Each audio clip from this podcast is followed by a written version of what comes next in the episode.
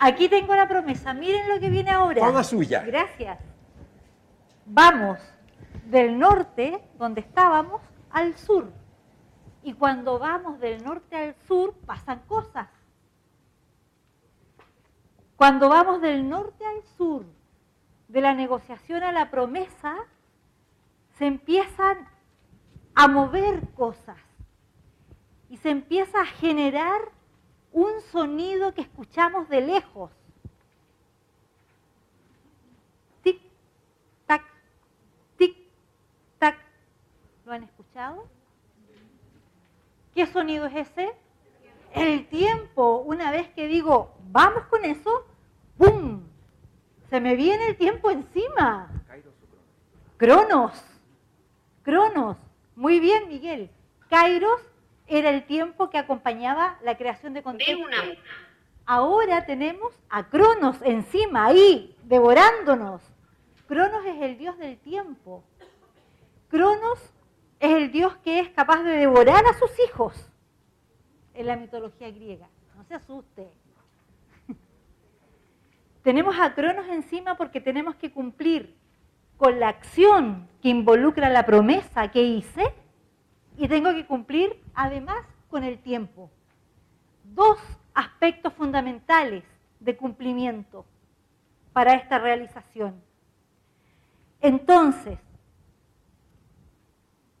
empieza el periodo, suena el tic-tac, pero de una manera mágica, loca, empiezan a pasar cosas y empiezan a descolgarse de distintas partes unas diablillas que me empiezan a atacar y que empiezan a actuar en contra de lo que tengo planificado.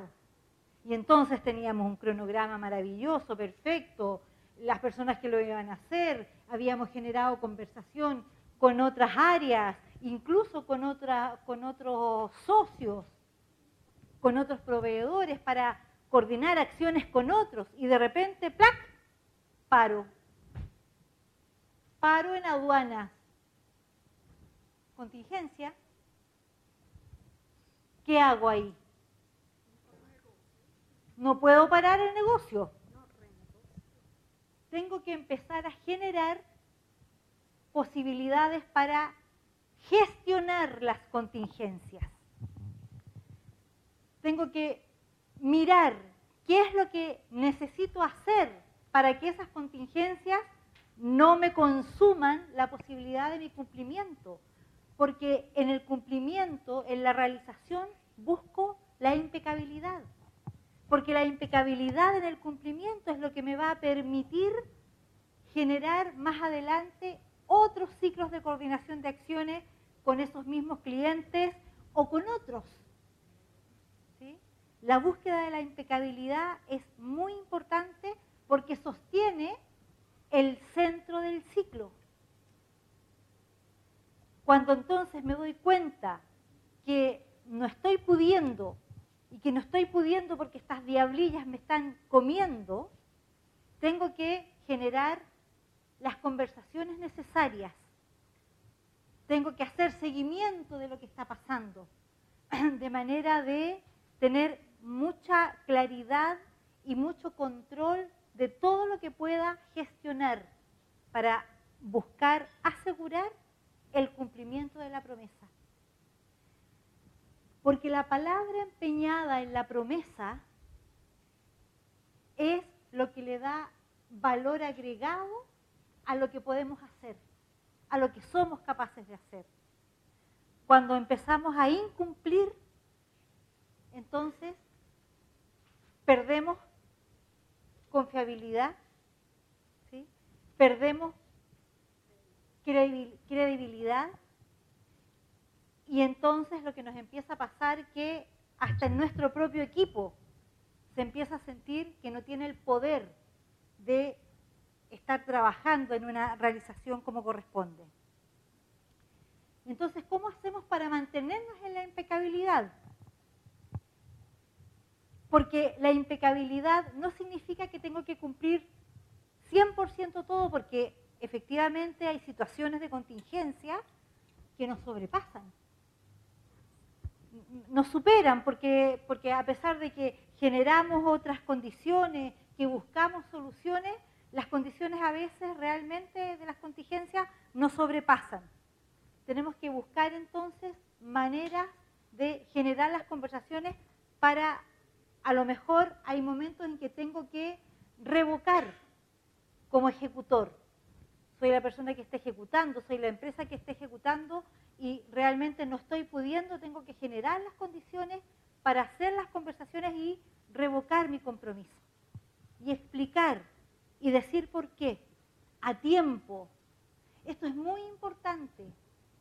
Revocar a tiempo y explicar y decir y a lo mejor generar conversaciones con otros para que otros asuman esa posibilidad de cumplimiento es mucho mejor porque me genera confianza con mi cliente.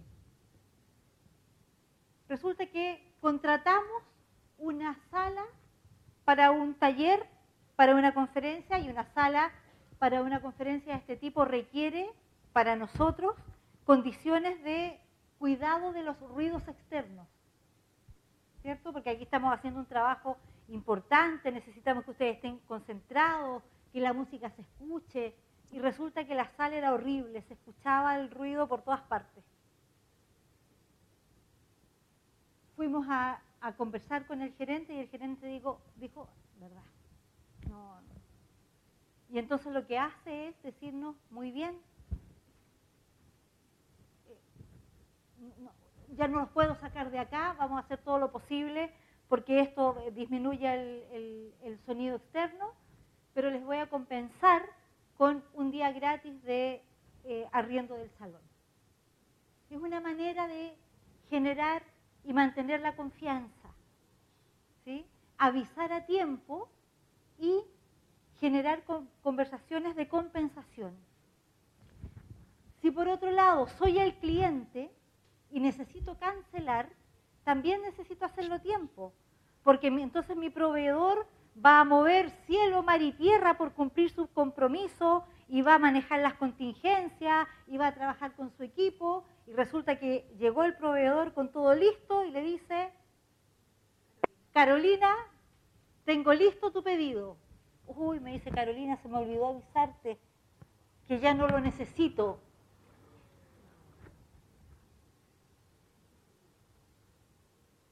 Entonces, si eres cliente y necesitas cancelar, también decirlo a tiempo, avisar a tiempo y plantear condiciones de,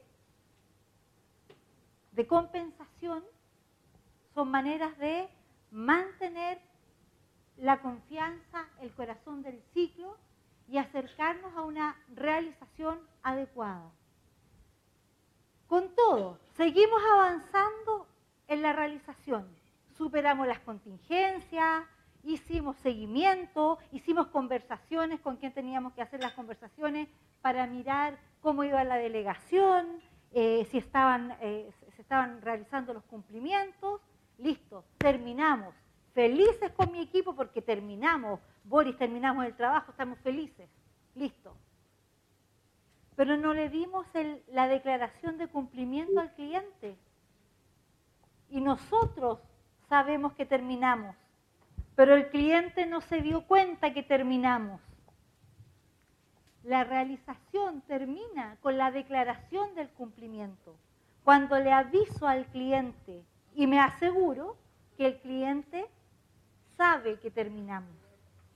¿sí? No le dejo el paquete a Carolina en, el, en, la puerta del edificio, sino que se lo puedo dejar en la recepción, pero le mando un mail o le mando un WhatsApp. Si no me lo responda, no me lo responde, le llamo por teléfono, le aviso de manera de estar seguro de la declaración del cumplimiento.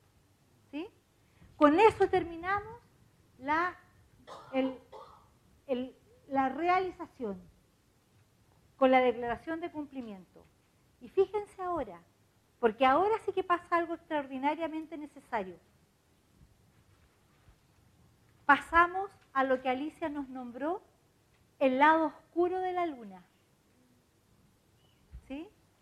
El lado oscuro de la luna porque es un espacio en el que habitamos poco, un espacio del ciclo al que nos cuesta llegar.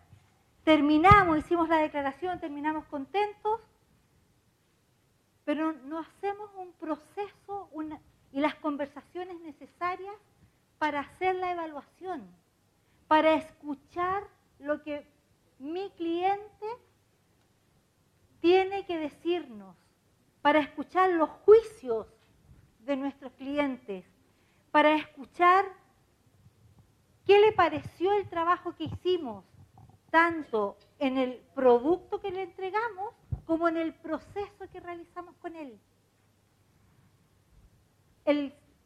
la fase de la evaluación tiene dos momentos súper importantes, porque nos abre un espacio propicio eh, y único para pensar, reflexionar y mirar cómo mejoramos lo que hacemos, cómo aprendemos de manera continua, de manera de constituirnos en mejores ofertas, en mejores ejecutores, en una empresa que brinde cada vez su mejor posibilidad. Para eso es muy necesario entonces ir donde el cliente y preguntar. A veces los clientes no nos, no nos evalúan, pero si el cliente no tiene un sistema para evaluarnos, nosotros no podemos dejar pasar la posibilidad de generar una instancia de aprendizaje para escuchar lo que el cliente está definiendo como su declaración de satisfacción de la inquietud que me trajo cuando recién iniciamos la conversación. Cuando recién iniciamos la conversación, mi cliente trajo una inquietud. Esto es lo que quiero, esto es lo que busco, esto me gustaría obtener al final del proceso. Cuando hago la evaluación, tengo que buscar si esa inquietud fue satisfecha y hasta dónde logramos llegar si es que superamos esa posibilidad. Pero fíjense que también la evaluación es muy importante que sea interna, porque a veces nuestro cliente quedó satisfecho, incluso nos dice, oye, superaron mis expectativas, lejos superaron mis expectativas, pero nosotros en nuestro equipo sabemos que hubo cosas que podríamos haber hecho mejor. No es que las hayamos hecho mal, pero que podríamos mejorar, que quizás podríamos mejorar los tiempos de entrega, o quizás podríamos consultar y generar un proceso de indagación más profunda cuando estamos haciendo el diseño del proceso. Y entonces importa también la evaluación que hagamos al interior del equipo para mirar nuestro propio estándar, para aprender de lo que hacemos.